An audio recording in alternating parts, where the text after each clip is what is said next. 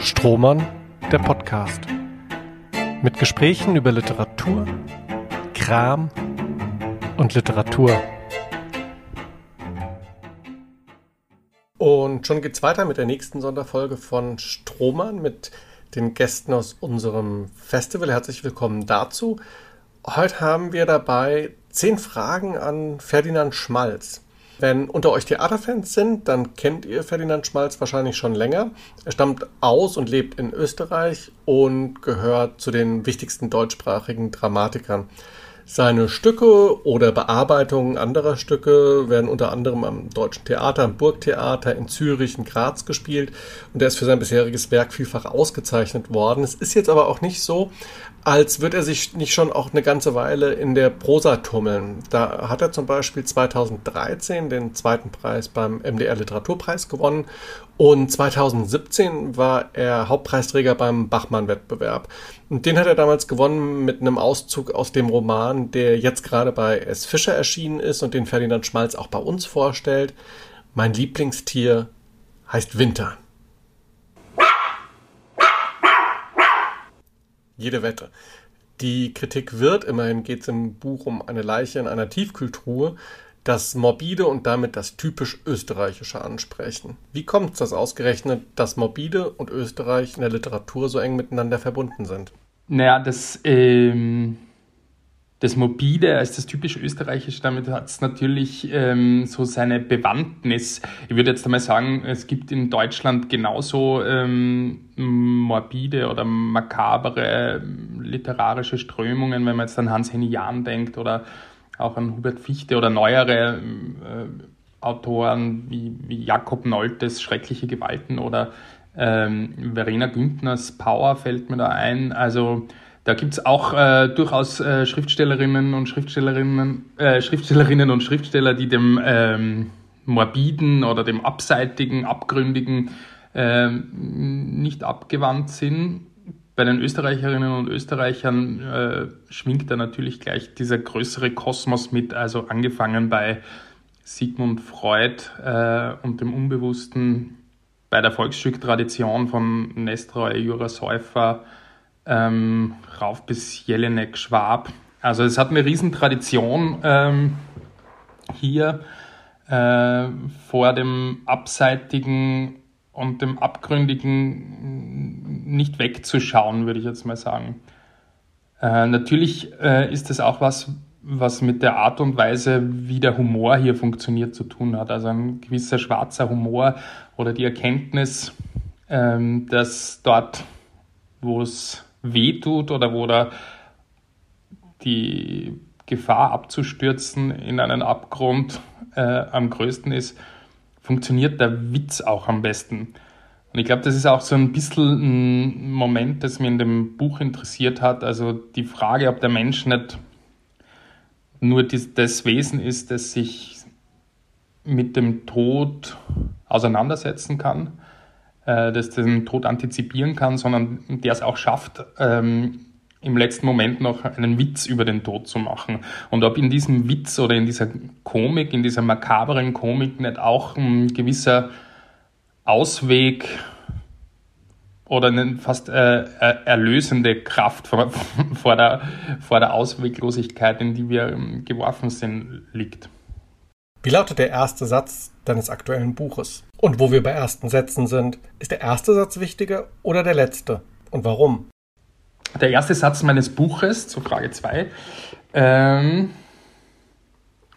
lautet, jetzt muss ich es aufschlagen, wie ausgestorben liegt er da, der Ort? Also wir sind sofort im, im Hauptthema drin. Das Sterben äh, liegt im ersten Satz drinnen. Der Satz ist relativ spät erst dazugekommen. Ähm, es hat eigentlich mit dem, bis, bis in, in, in die letzten Korrekturgänge mit dem zweiten Satz begonnen, da zwischen Buschwerk und Gestrüpp, wo auch das Gras schon meterhoch verdorrt, streckt ein Triceratops den dreibehandten Kopf empor. Ich habe das Gefühl gehabt, dann, es muss der erste Satz noch mal stärker schon dieses Grundthema aufmachen. Drum äh, ist dann äh, der ausgestorbene Ort dazu gekommen. Der letzte Satz, lustigerweise, der war relativ früh da, bevor das ganze Buch gestanden ist, ist mir der irgendwann mal äh, beim Radfahren hier um Wien in der Nacht eingefallen und blickt er schlicht jetzt auf die Lichter dieser Stadt und ist ihm, als würde er die Innenseite seiner Schädeldecke gerade betrachten. Also da geht es dann nochmal um diese Frage, wie, wie sehr das Ganze eine, doch eine Introspektive ist oder wie sehr äh, wir dem Erzählen trauen können. Gab es einen Moment bei der Arbeit an deinem Text, der dich glücklich gemacht hat? Welcher Moment war das? Glücklich hat mir im Arbeiten eigentlich immer dieser Moment gemacht, wo, wenn ich in so einen Workflow gekommen bin ähm, also da äh, dieses langsame Dahinarbeiten. Ich habe das Gefühl gehabt, im Vergleich zu, den, zu der Arbeit an Theaterstücken, äh, die ich ja schon länger mache, äh, habe ich so eine ein bisschen andere, so einen anderen Arbeitsrhythmus finden müssen, der eher ähm, einen längeren Atem braucht. Also ein Theaterstück äh, kann man schon mal äh, im Sprint schreiben oder da so eine erste Fassung in, in ein, zwei Monaten äh, niederschreiben. Und ich habe so von Anfang an das Gefühl gehabt, für, den, für die Prosa braucht es nochmal so eine, eine andere Luft oder eine andere äh, äh, Arbeitshaltung, mehr was Marathonhaftes, weil es natürlich eine ganz andere Strecke ist, die man da zurücklegen muss. Und habe das eigentlich dann sehr genossen, ähm, so Tag für Tag äh, immer meinen äh, Plan soll zu erfüllen und weiterzuarbeiten. Und da bin ich schon in so einen, so einen, so einen schönen Prosa-Fluss reingekommen. Das hat großen Spaß gemacht. Und wenn man über Glück spricht, ist das Unglück nicht weit. Was war der frustrierendste Moment bei der Arbeit? Am frustrierendsten war vielleicht dann das Überarbeiten oder die Rhythmisierung. Das hat dann noch einiges an Arbeitsstunden ähm, gebraucht, ähm, sich da dran zu setzen, vor allem dann äh, in der Überarbeitung, wenn man Dinge ausmerzt, dann geht es sich so oft mit dem Rhythmus nicht mehr so aus, dann muss man nochmal drüber gehen. Also das war, ähm, ist, ist dann schon auch eine lustige Arbeit, weil man es ja laut liest immer wieder, aber äh, es ist schon äh, Kno Knochenarbeit. Das Wappentier unseres Festivals ist der Hund. Gibt es ein Tier, das dein Buch repräsentieren könnte? Ja, das äh, Wappentier des Buches sieht man eh am Cover auch ein bisschen, ist ein, ein Reh natürlich, das in, in verschiedensten Varianten als Reh-Ragout auftaucht, aber äh, zum Schluss, so wie kann man vielleicht verraten, auch mal in ähm, lebendiger Form auftritt. Das ist das eine Wappentier und es gibt vielleicht ein zweites auch noch. Das äh, ist dieser rotfaktorige Kanarienvogel, der auch immer wieder äh, anfangs verschwunden ist, ähnlich wie die Leiche. Der bildet auch so ein bisschen Kontrapunkt zu der gefrorenen Leiche. Also wir haben die, die äh, frostige Variante, die verschwunden ist und der äh, rotfaktorige Kanarienvogel, der, der Feuervogel, der auch unauffindbar ist. Also da äh, ähm, zeigen sich schon so diese zwei Temperaturpole, zwischen denen sich das Buch auch aufspannt. Genau. Also Kanarienvogel und äh, das Reh sind die beiden Wappentiere dieses Buches. Ein Buch, das für dich unbedingt in den Kanon gehört. Ein Buch, äh, das für mich unbedingt in den Kanon gehört. Ähm, eines meiner Lieblingsbücher ist ähm, Die größere Hoffnung von Ilse Eichinger äh, weil ich finde, das Buch ähm, entwirft so einen ganz speziellen Blick auf die Welt.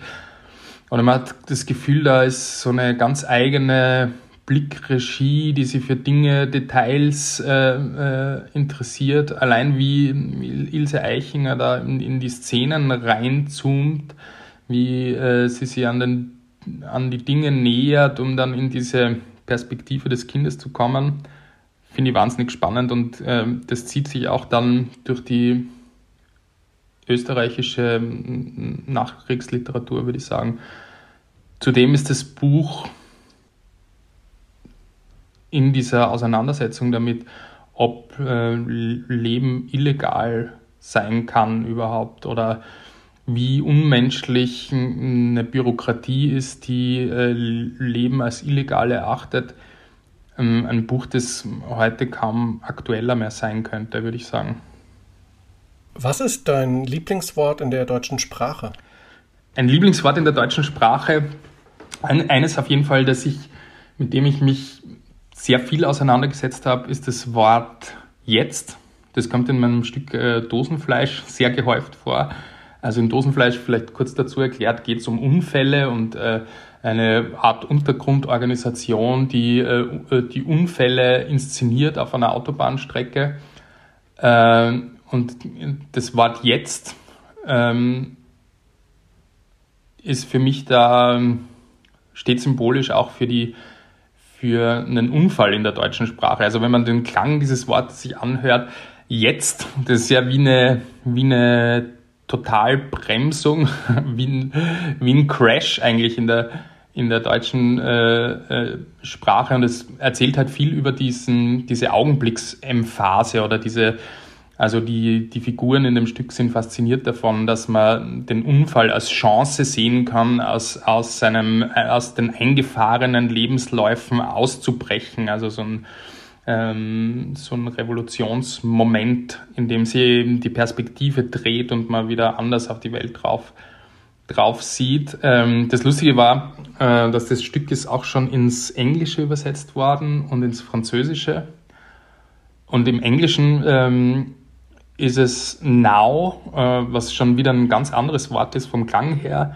Dort ist man ähm, näher dran an dem Au, also an, an dem Schmerzenslaut. Also da hat es schon auch viel mit dem zu tun, was, was ich versucht habe in dem Stück zu erzählen.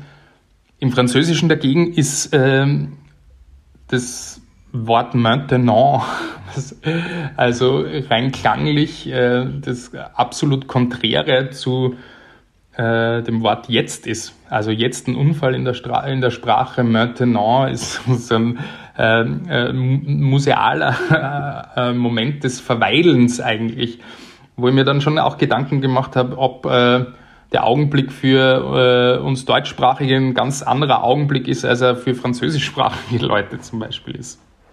Was ist das schönste Kompliment, das du für ein Buch bekommen hast?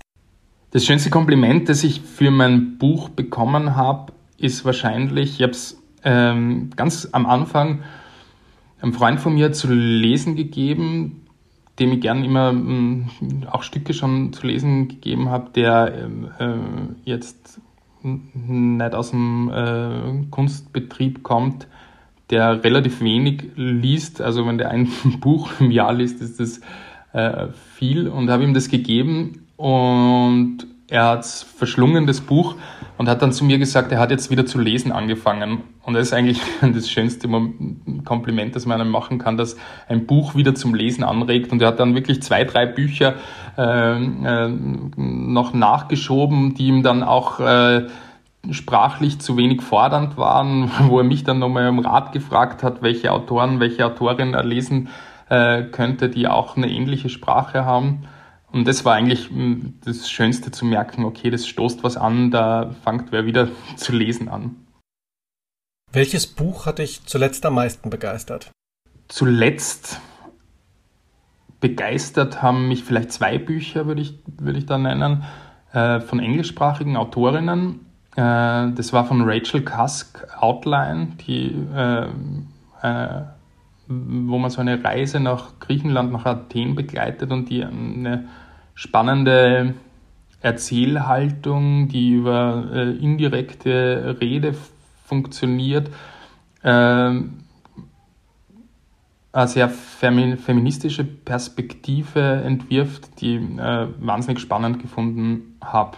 Wie da erzählt wird, wie da auch nie ganz klar ist, ob das Erzählte auch wahr ist, absurde Begebenheiten ein wahnsinnig schönes Buch. Und das zweite ist von der Miranda July, der erste fiese Typ, die auch eine ähm, extrem interessante Innenperspektive einer Protagonistin, mit der, man würde sagen, die Fantasie immer wieder durchgeht und man auch nie ganz sicher sein kann, was äh, passiert wirklich. Also so eine Art von Erzählung, die sich immer wieder selbst destabilisiert.